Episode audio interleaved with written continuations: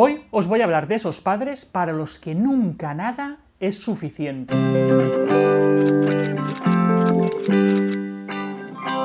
Sigo viendo con mucha frecuencia conductas de los padres hacia sus hijos que pueden ser muy bien intencionadas, pero que al final la consecuencia que tienen es que destrozan la autoestima de sus hijos. Todos podéis tener en mente a uno de esos padres que su hijo, súper contento, coge y le hace un dibujo y el hijo se lo lleva a su padre, se lo enseña, el padre coge, lo mira y le dice, hijo, cariño, eh, aquí te ha salido, esto no, te te ha salido de la raya, por favor, repítelo, que tú lo puedes hacer muchísimo mejor. Y el niño se queda pues diciendo, vale, bien, de acuerdo. O, por ejemplo, ese mismo niño que un día se levanta, se mete en la cocina y, de la manera en la que puede, más mal que bien, pero trata de preparar el desayuno o cualquier cosa que sea capaz en la cocina. Se levantan sus padres, lo ven y le dicen, oye, que muy bien haberlo intentado y todo lo que tú quieras, pero limpia la cocina que lo has dejado todo hecho un desastre. O ese niño que sale con el boletín de notas, se lo lleva a sus padres, tiene muchos notables, tiene algún sobresaliente y tal, y el padre lo mira y dice, ¿cómo? ¿Que en inglés has sacado notable? ¿Con lo bien preparado que ibas? madre mía, tío. Son padres muy críticos, para los que nunca nada que hace su hijo es suficiente.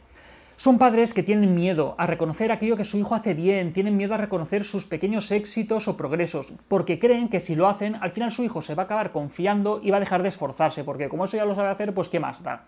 Creen que no tiene ningún sentido poner el foco en lo que se hace bien, porque, total, eso ya lo sabes tú, ¿para qué te lo tengo que estar recordando constantemente si tú ya sabes lo que haces bien?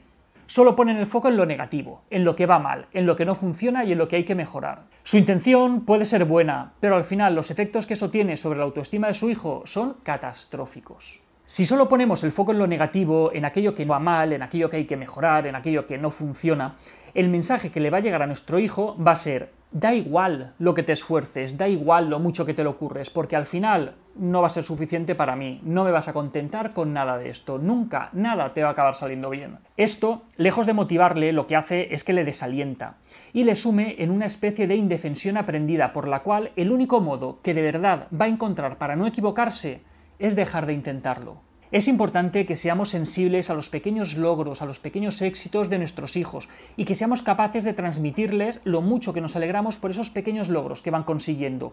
Y no solamente esto, sino que nos fijemos también, y esto es muy importante, en el proceso.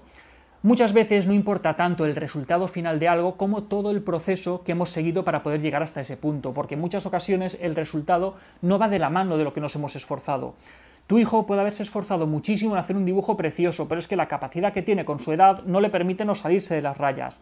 Tu hijo puede haberse esforzado muchísimo en prepararte un desayuno delicioso, pero es que tiene cuatro años, es que no sabe cocinar, es que va de harina hasta aquí y lo ha hecho lo mejor que sabe.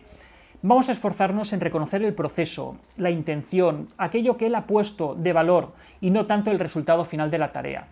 De esa manera vamos a estar fortaleciendo muchísimo la autoestima de nuestros hijos y le vamos a alentar para que poco a poco vaya esforzándose por mejorar. De esa manera sí que lo va a hacer. Hasta aquí otra píldora de psicología. Espero que os haya resultado de utilidad.